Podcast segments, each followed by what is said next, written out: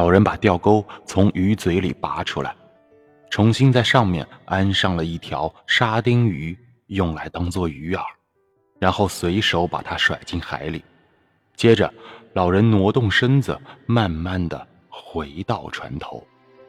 他清洗了一下左手，在裤腿上擦干，然后他把那根粗钓绳从右手挪到左手，接着在海水里。洗着右手。做这些事情的同时，老人望着太阳，沉到海里，还没有忘记去看一眼那根斜入水中的粗钓绳。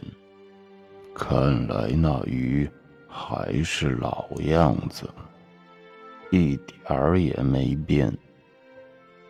老人说着，然而他静下心来，感受着海水。拍打在他手上的感觉时，发觉船走的显然比先前慢些了。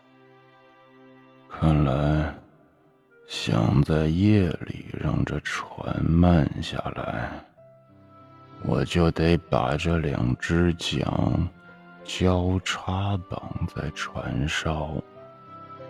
哎，那只臭鱼能熬夜。哼，我也能。